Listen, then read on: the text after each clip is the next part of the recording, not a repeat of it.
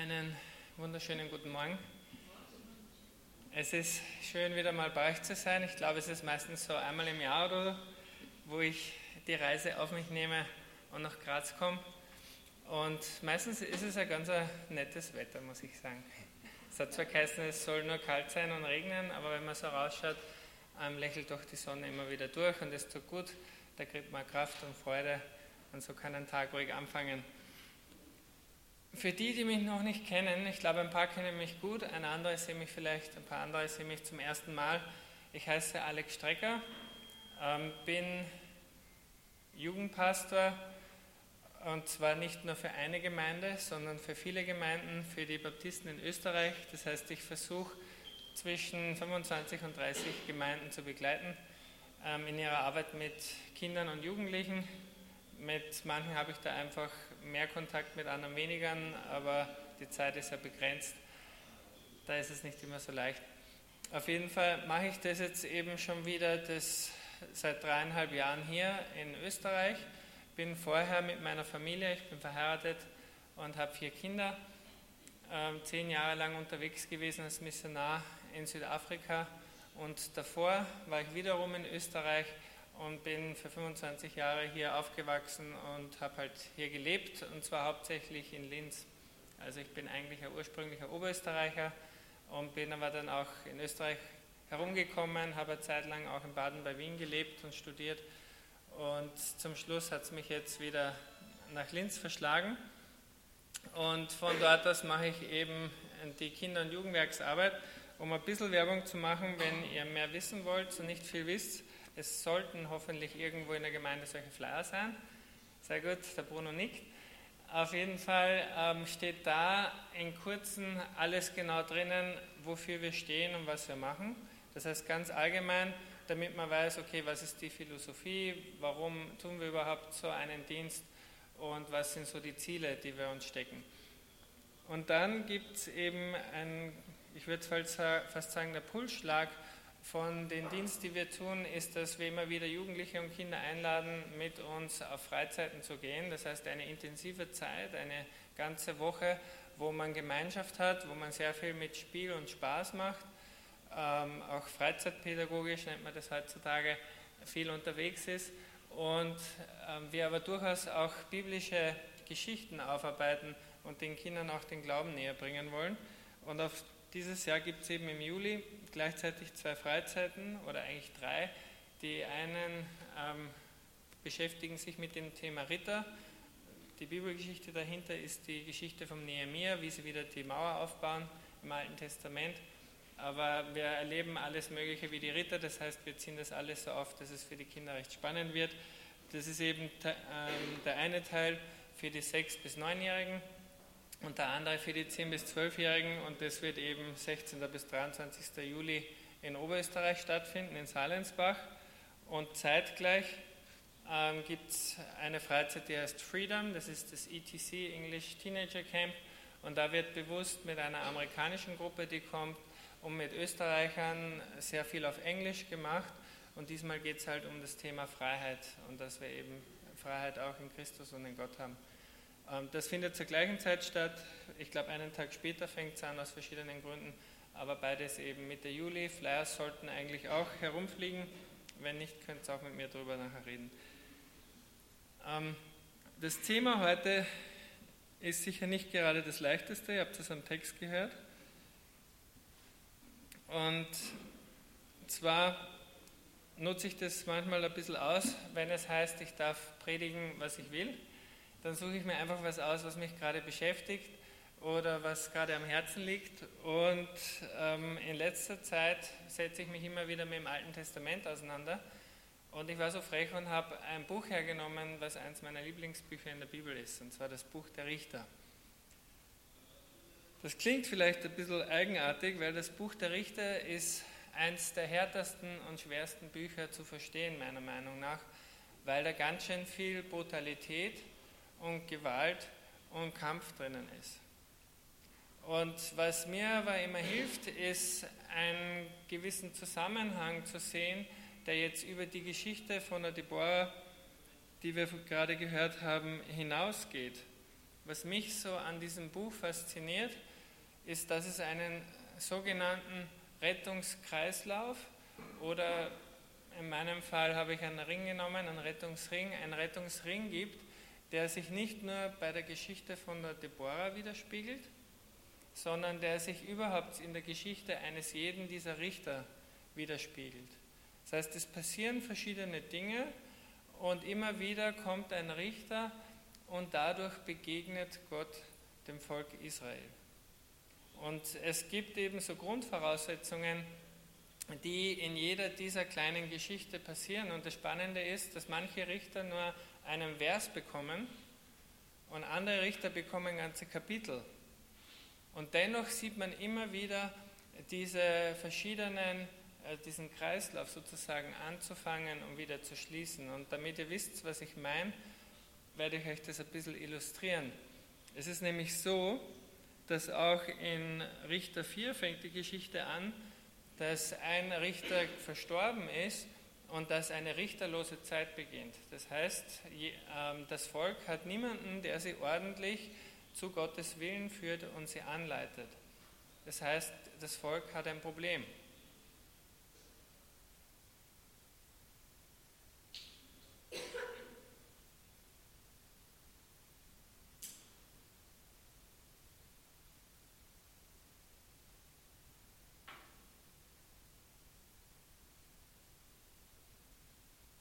Heute müssen wir auch wohl ein Kreuzerl machen, aber in diesem Fall bedeutet dieses Kreuz, das ist der Fehler, das ist das Verletzen, das ist das Nicht-Richtig-Sein. Wenn ihr in die Schule gegangen seid oder immer noch in die Schule geht, da gibt es normalerweise ein Hackerl, wenn etwas richtig ist, und ein Kreuzerl, wenn etwas falsch ist, wenn man etwas nicht richtig macht.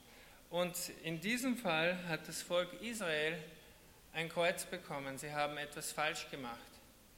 Und zwar sind sie, wenn sie keinen Richter hatten, vom Weg, den Gott ihnen gegeben hat, die Beziehung, die er zu ihnen gesucht hat, ähm, sind sie davon weggekommen. Sie haben sich vermischt mit anderen Völkern, sie haben gesehen, was andere haben. Es heißt immer, das Gras ist grüner auf der anderen Seite. Das heißt, sie haben gesehen, was andere Völker so erleben, was sie tun, indem sie ihre eigenen Gottheiten anbeten und haben sich verführen lassen, nennt man das meistens, haben sich beeinflussen lassen und haben beschlossen, okay, Gott ist sicher nicht schlecht, aber vielleicht ist das andere noch besser. Vielleicht gibt es etwas, was mich noch mehr erfüllt. Vielleicht gibt es etwas, was mein Verlangen stillt, das anscheinend nicht einmal Gott stillen kann, sage ich jetzt mal ganz provokant. Weil manchmal merken wir überhaupt gar nicht, wie gut eigentlich Gott uns persönlich tut und wie sehr er sich um uns kümmert und wir wollen immer noch etwas anderes. Das Egoistische in uns, das Weltliche in uns, das reizt immer wieder, das kitzelt, das zieht an uns und das versucht uns wegzuziehen von dem Plan und von der Beziehung, die Gott mit uns als Menschen pflegen will. Das ist der erste Punkt. Aber es bleibt nicht dabei. Und zwar passiert immer etwas Zweites. Nachdem die Israeliten eine klare Entscheidung getroffen haben, wir machen das, was wir wollen, wir gehen unseren eigenen Weg, wir hören nicht mehr auf Gott, der uns geschaffen hat, kommt normalerweise eine Glaubenskrise und eigentlich auch eine Lebenskrise. Und die schaut so aus.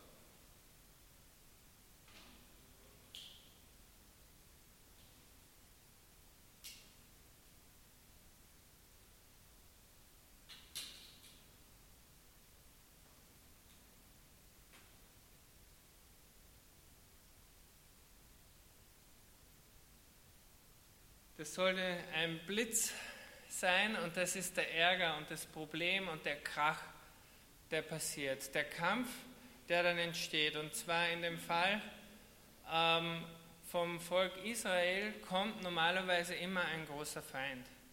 Und auch das ähm, kehrt immer wieder, nicht nur in dem Fall von der Deborah, ähm, tretet ein ganzes starkes Heer ein, ein König, der voller Macht und Kraft ist, 900 Streitwagen und er hat große Feldherren, er hat einen Plan, er hat ein Ziel und zwar das Volk zu unterdrücken, wenn es notwendig ist, sogar zu vernichten. aber normalerweise hat man eher unterdrückt, weil dann kann man ja die Leute auch noch ausnutzen und sie versklaven und sich dadurch noch mehr bereichern. Und ähm, die Härte ist, dass Gott durchaus manchmal so eine schwere, knallharte Situation verwendet, weil er eigentlich seinem Volk etwas zeigen will, etwas beibringen will. Ähm, manchmal verwende ich auch den Ausdruck, du willst es, dann kriegst du es auch. Und ich weiß, das klingt ziemlich böse und gemein, aber manchmal frage ich mich echt, wenn wir ständig weg wollen von Gott, ständig was eigenes wollen, ist es nicht auch legitim, dass er dann auch mal sagt, du möchtest weg von mir, dann werde ich dich nicht zwingen, bei mir zu sein. Aber dann werden auch Dinge passieren, Konsequenzen passieren, die vielleicht unangenehm sind. Ich sage das mit Vorsicht, aber durchaus merke ich das in meinem eigenen Leben manchmal, ähm, dass ich, wenn ich ein sturer Bock bin und einfach meinen Weg durchbrechen will, dass ich dann auch erlebe, dass Gott mir das auch einmal gibt und sagt, okay, dann geh deinen Weg. Und wenn es hier aufhören würde, dann wäre es schon dramatisch. Dann hätten wir ein Problem und dann könnten wir alle heimgehen und zu Hause dann ähm, einfach im Trauer vielleicht dahin siegen. Das Schöne ist, dass aber es ein Kreislauf ist und dass es weitergeht. Dass das nur zwei vielleicht etwas deprimierende Situationen sind, die man eben in diesem Kreislauf sieht.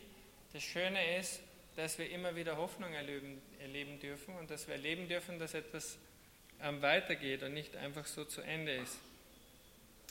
Weil das Volk Israel fängt mit diesen Problemen an, sich auseinanderzusetzen und nachzudenken. Und immer wieder, bei jedem Richter kommt man drauf, dass sie durchaus eine Erkenntnis bekommen und sich erarbeiten, vielleicht manchmal über die Jahre, es sind 20 Jahre da bei der Deborah unterdrückt worden, das ist nicht einfach so eine schnelle Erleuchtung, sondern manchmal über die Jahre sich das entwickelt in einer Generation, dass man draufkommt, haben wir vielleicht etwas falsch gemacht? Gibt es da vielleicht noch etwas mehr, an das wir uns wieder zurückerinnern sollten? Sollten wir uns nicht vielleicht fragen, ob wir wieder zum Ursprung zurückgehen sollten, zu dem, der eigentlich unsere erste Liebe ist, der uns erwählt hat, der uns geschaffen hat und den wir eigentlich verworfen haben oder den ich persönlich auf die Seite gelegt habe. Und es kommt auf einmal ein Aufschrei, ein Wunsch, ein Verlangen, ein Flehen und ein Bitten wird es immer wieder im Buch der Richter dargestellt, dass in dieser Hoffnungslosigkeit, in dieser schweren Situation, wo sich, die, äh, wo sich die, das Volk Israel befindet, ähm, eben sagen, Herr, hilf uns, hol uns da raus. Es ist total schwer hier und wir kapieren, dass wir selbst aus eigener Kraft da nicht raus können.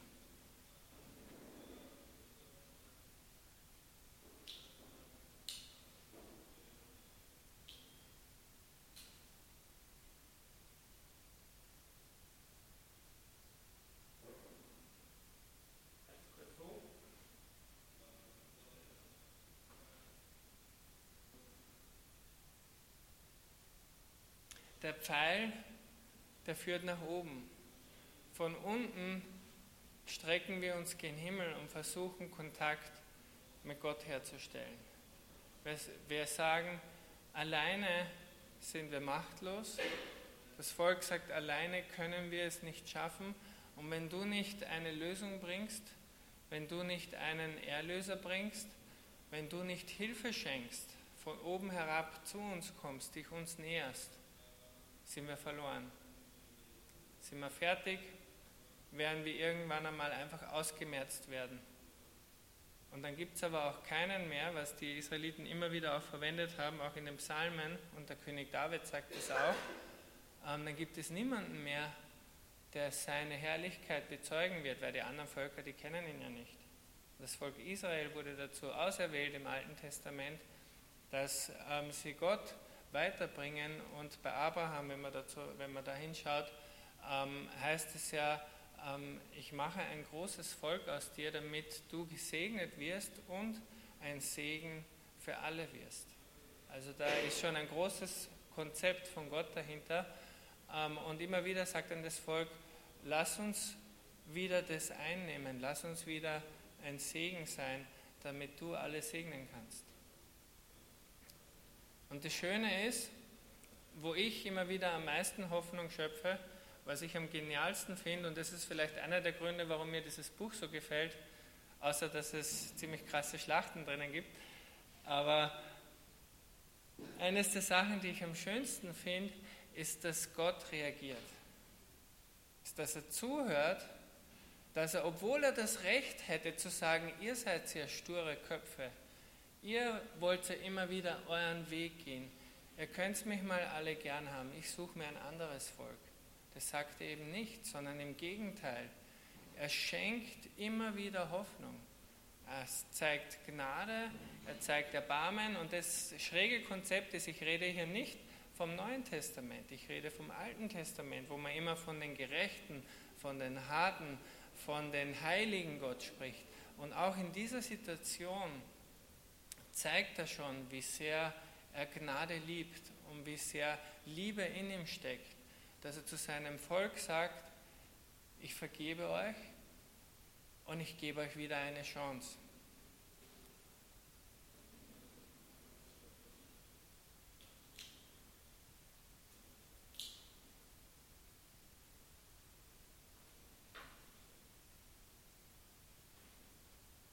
Mir ist kein besseres Symbol eingefallen als ein Smiley-Icon, was man heutzutage überall sieht und wir alle in verschiedenste Variationen auf unserem Handy haben. Aber Gott schenkt dadurch, dass er sein Volk errettet, ihnen wieder Freude und Begeisterung. Und das Schöne ist, Gott schenkt nicht einfach ähm, diese Begeisterung und diese Erlösung, dadurch, dass er ein Wunder schenkt und zum Beispiel einen Wirbelwind schickt und das ähm, gegnerische Volk wird so ausgelöscht und alles ist gut. Immer wieder im Buch der Richter zielt er ganz genau ab, wie er die Menschen retten möchte und er verwendet faszinierenderweise immer wieder einen Menschen, um seinen Willen weiterzubringen. Wir sagen immer wieder, und ihr habt es wahrscheinlich schon hundertmal gehört, Gott ist ein Gott der Beziehung. Und auch das ist wieder so ein Riesenbeweis, wie wichtig ihm diese ganz persönliche Beziehung ist. Er sucht sich eine Person aus, egal was für einen Hintergrund diese Person hat, egal wo die Person herkommt. Und das Schöne an den Richtern ist auch, dass es normalerweise immer Menschen waren, die unterschätzt worden sind. Menschen waren, die gar nicht so typisch als Leiter gesehen worden sind. Und diese Menschen, die rüstet Gott zu, die schaut er sich an und sagt, ich möchte jetzt durch einen Menschen euch helfen. Man muss natürlich dabei aufpassen, dass man nicht diese Person zu heilig spricht, dass man nicht diese Person auf einmal so in den Mittelpunkt drückt, dass Gott zurückrückt. Aber das Schöne ist ja auch bei den Richtern, dass man immer wieder merkt, es gibt ein paar, die sich schwer tun, die, man, die manchmal selbst auch ähm, mit ihrem Eigenlob zu kämpfen haben, in Egoismus. Das Paradebeispiel ist da der ähm, Samson, der durchaus vom Weg ein bisschen abkommt, wenn man so sagen kann, der, sich, der da mit seiner eigenen Kraft kämpft, weil er sich denkt, er ist unbesiegbar und dann verrät er eigentlich Gott und dann nimmt ihm Gott die Stärke. Die Geschichte kennt ein jeder vom Kindergottesdienst weil sie so bekannt ist. Aber sonst, die anderen Richter zeigen eigentlich immer sehr schnell auf die Herrlichkeit, die Heiligkeit und die Stärke Gottes. Und da steigen wir auch bei der Deborah ein. Die Deborah, ihr Name bedeutet übrigens Biene, was interessant ist. Und die Deborah, die war schon eine Prophetin, und sie war schon eine amtsführende Richterin zu der Zeit, wo es wieder in die Krise gekommen ist, wo gerade ein Richter verstorben war, ähm, war sie auch schon wieder da, um zu führen und zu leiten. Ihre Aufgabe war es damals, wie vor langer Zeit, der Mose. Das heißt, Leute sind zu ihr gekommen, die Probleme hatten, die vielleicht einen Konflikt hatten, eine Entscheidung treffen mussten, um sie zu fragen, was sie tun sollten in der Situation. Sie hatte sogar einen bestimmten Platz, der hieß Deborah-Palme. Da gibt es verschiedene Überlegungen und Aussagen. Die einen meinen, es hat durchaus mit ihren eigenen Namen zu tun. Andere weisen darauf hin, dass es eben von einer, ähm, von einer Art Hebamme kommt, die Jakob und Esau, glaube ich, damals, wenn ich richtig bin, eben geholfen haben, sie großzuziehen und die auf diesem Platz eben immer wieder war. Also das hat geschichtlichen Hintergrund, da müsste man sich noch mehr reinlesen, weil es gibt da noch ein paar andere Theorien, wie das noch die, dieser Platz den Namen bekommen hat. Das Spannende ist, ist, dass die Höhe, wo sie war, zwischen zwei anderen wichtigen Punkten war, zwei anderen Höhen und in der Mitte ähm, traf dann genau der Ort, wo sie als Richterin tätig war. Das heißt, das hat auch einen symbolischen Wert, einen symbolischen Charakter, dass sie von Gott ähm, Autorität bekommen hat und dass ähm, er sie ausgesucht hat, ähm, schwere Entscheidungen zu treffen. Die, die Idee vom Namen, man weiß ja, dass das auch in der Bibel immer wieder sehr, Bedeutung, sehr viel Bedeutung hat, könnte man auch darauf hinweisen, eine Biene ist auf der einen Seite fleißig, wenn sie jetzt eben eine Frau ist, eine weibliche Biene, normalerweise hat ein Bienenschwarm immer nur eine weibliche Biene und das ist die Königin. Und die Königin, die ähm, führt und leitet und wenn ein ähm, Schwarm seine Königin verliert, dann sind sie normalerweise komplett verwirrt und verrückt. Wir haben das selber letztes Jahr erlebt, wie ein Schwarm irgendwie ausgebuchst ist ohne ihre Königin und dann hat sich die Königin irgendwo auf einen Baum bei uns im Garten gesetzt und innerhalb von einer halben Stunde hatten wir so einen riesen fetten Schwarm voller Tausenden von Bienen bei uns im Garten. Da muss man wieder überlegen, wie kriegen wir die wieder zurück, wo sie hergekommen sind, ohne dass wir sie natürlich töten oder ausreichern, weil wir wollen ja Bienen erhalten und pflegen, sind ja Umweltschützer.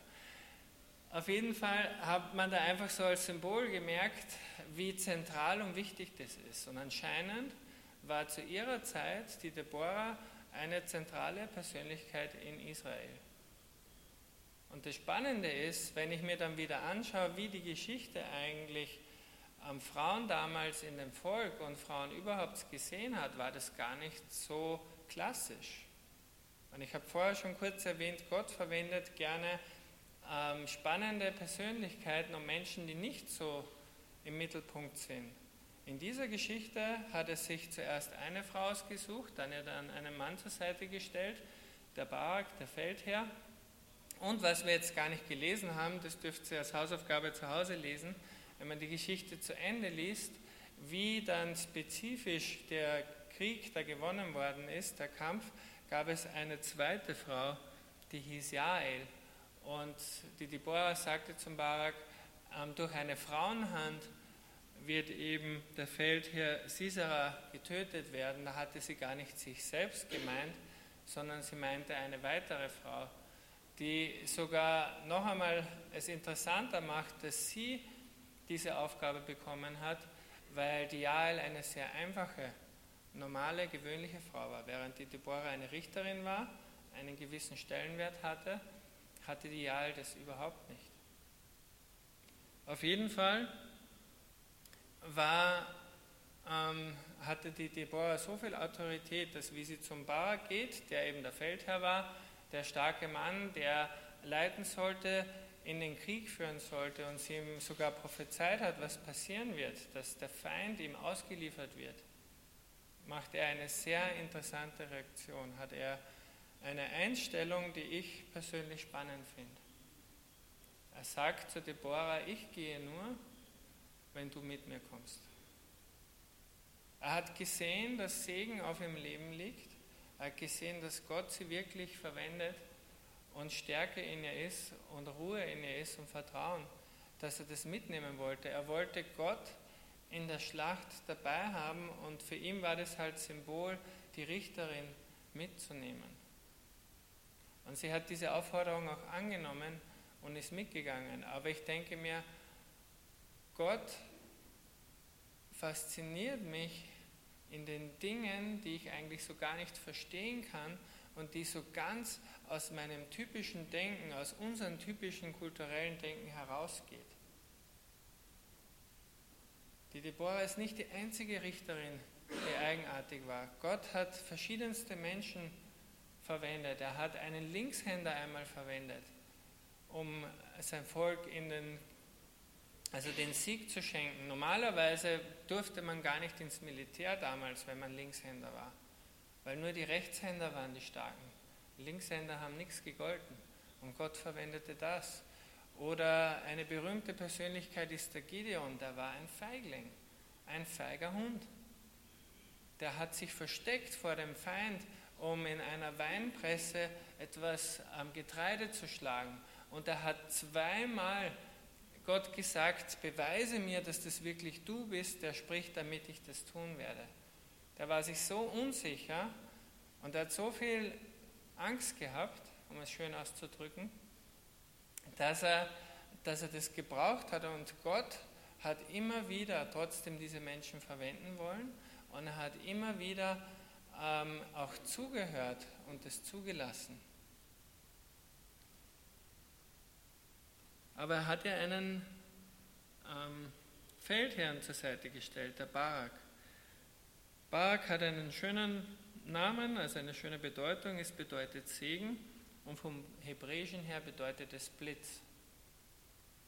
Wie bekämpft man am besten einen Blitz, so wie ich dargestellt habe, mit einem anderen Blitz? Und wie, wie es hieß, dass ähm, Sisera sehr stark kommt mit einem Riesenheer, hat die Deborah auch gesagt, hol dir ein Riesenheer, nimm dir aus den verschiedenen Stämmen die Leute, die du brauchst und zeig die Kraft und die Stärke Gottes.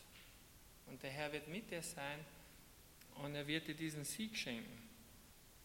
Aber er wird ihn dir nicht schenken, weil du so stark bist, weil du der Blitz bist, sondern er wird es dir geben, weil er ähm, durch eine Frau seine Stärke zeigen wird. Und da kommt die nächste ins Spiel, das ist die Jael. Und die Jael hat nicht gerade den schönsten, die schönste Namensbedeutung, weil das ist ein Name, ein hebräischer für eine bestimmte Wüstenziegenart. Eine Ziege. Eine Ziege ist was Gewöhnliches. Ist nichts, was jemanden beeindruckt. Auf der einen Seite brauchst du sie, weil sie dir natürlich auch Milch geben kann und guten äh, Ziegenkäse geben kann, natürlich auch Fleisch, jetzt so, so praktisch, wenn man denkt. Aber es ist was Einfaches, es ist nichts Besonderes, nichts, was man herzeigen würde und sagt, boah, hast du schon meine neue tolle Ziege gesehen? Sondern man hat halt ein paar, damit man überleben kann. Und diese Jael, sie war eine einfache Frau, hatte ein Zelt, hatte ihre kleine Landwirtschaft und dieser andere große Feldherr, der Sisera von den Gegnern, der hatte in diesem Kampf verloren und musste fliehen. Und in dieser Zeit hat er gewusst, es ist vorbei, meine, meine, die Schlacht ist geschlagen, die, meine Streitwagen sind kaputt. Und die Deborah hat gemeinsam in Barak gesiegt. Gott hat mich geschlagen, aber ich kann zumindest mein Leben retten. Und traditionell gesehen wäre es eigentlich richtig gewesen, dass der Barak ihn irgendwie umzingelt und ihn dann zu Tode streckt mit dem Schwert. Oder ein ehrenvoller Tod damals in den Zeiten war, wenn, wenn man schon nicht niedergestreckt wird von seinen Gegnern, dass man noch irgendwie dafür sorgt, dass man selbst sich das Schwert in die Brust rammt. Das war noch ein halbwegs ehrenvoller Tod. Aber von einer gewöhnlichen Frau auf eine ganz skurrile Art und Weise ähm, getötet zu werden, weil die hat nämlich einen Holzpflock genommen und einen Hammer vom Zelt und wie er geschlafen hat, hat sie ihn durch die Schläfe getrieben. Ja, so sind die Richter, die sind sehr bildhaft und sehr brutal. Deshalb gibt es vielleicht manche von euch, die sie nicht so gerne lesen. Ähm, aber das ist einfach ein Symbol, dass Gott durchaus seine Gegner wirklich ähm, herausfordert und zeigt, wer am Ende siegen wird. Und ich weiß, dass ähm, ich bin selbst ein sehr gewaltloser Mensch, ich bin ein überzeugter Pazifist, sage ich mit Vorsicht, aber ähm, Aber ich weiß, dass Gottes Kampf ein starker, ein harter und ein schwieriger ist. Und während wir hier jetzt sitzen und durchaus Frieden erleben dürfen, geht der Kampf anders weiter. Und zwar ähm, zwischen Gott und den dunklen Mächten und Satan. Und dort wird ordentlich gekämpft. Und das ist für mich ein Beispiel, dass es auch in der irdischen Welt war, aber es geht weiter in der spirituellen Welt. Der Kampf ist immer noch da, auch wenn er jetzt anders ausgetragen wird. Aber was kann ich aus dieser Geschichte lernen, aus den Beziehungen der Menschen, aus den Symbolen, die sie darstellen? Es gibt drei Sachen, die ich euch ganz kurz erwähnen will, die mich das sehr bewegen. Das eine ist, dass Gott, das kennt sie vielleicht sogar, dieses Sprichwort, aber Gott beruft nicht die Begabten, sondern Gott begabt die Berufenen. Und das zeigt er durch den ganzen Richter durch, dass er immer wieder einen Mensch erwählt und ihm dann die Fähigkeit gibt, den Mut gibt, die Kraft gibt, die Stärke gibt, durchzuhalten. Viele junge Leute sagen zu mir, ich kann das nicht, ich bin da nicht fähig, schau mich doch an, ich bin klein, ich bin schlecht in der Schule.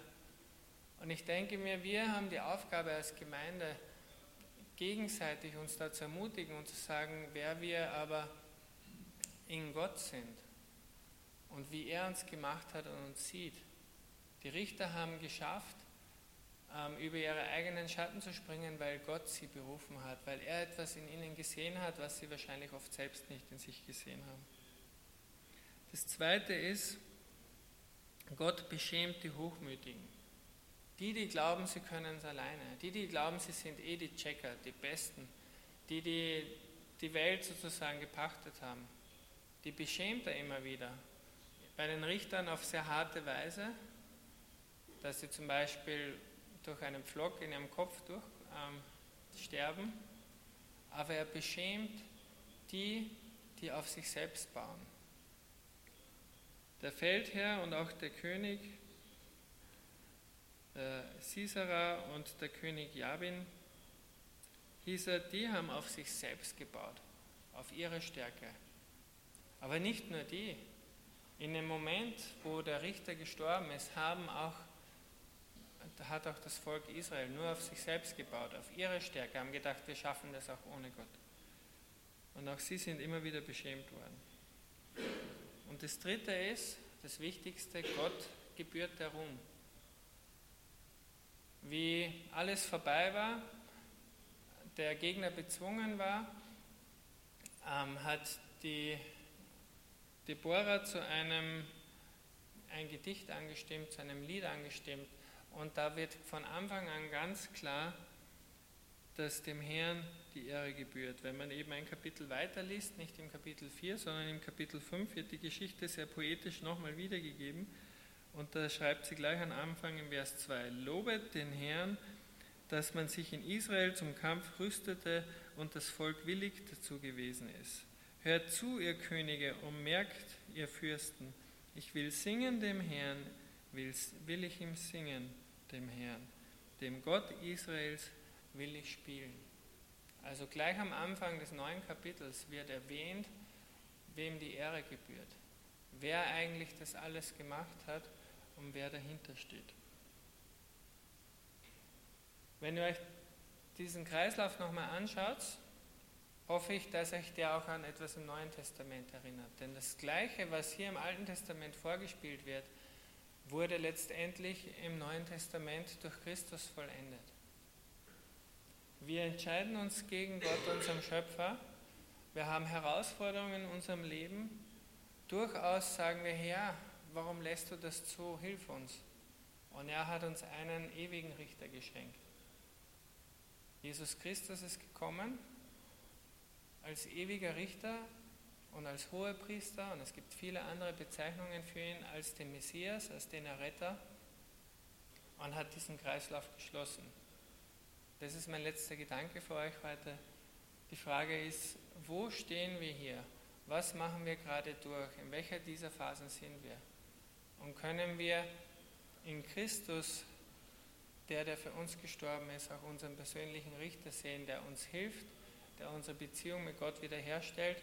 Und das Schöne ist, es muss sich jetzt nicht immer wieder wiederholen und es muss nicht immer wieder ein neuer Richter kommen, weil Christus das ein für alle Mal gemacht hat. Ich würde gerne noch kurz beten.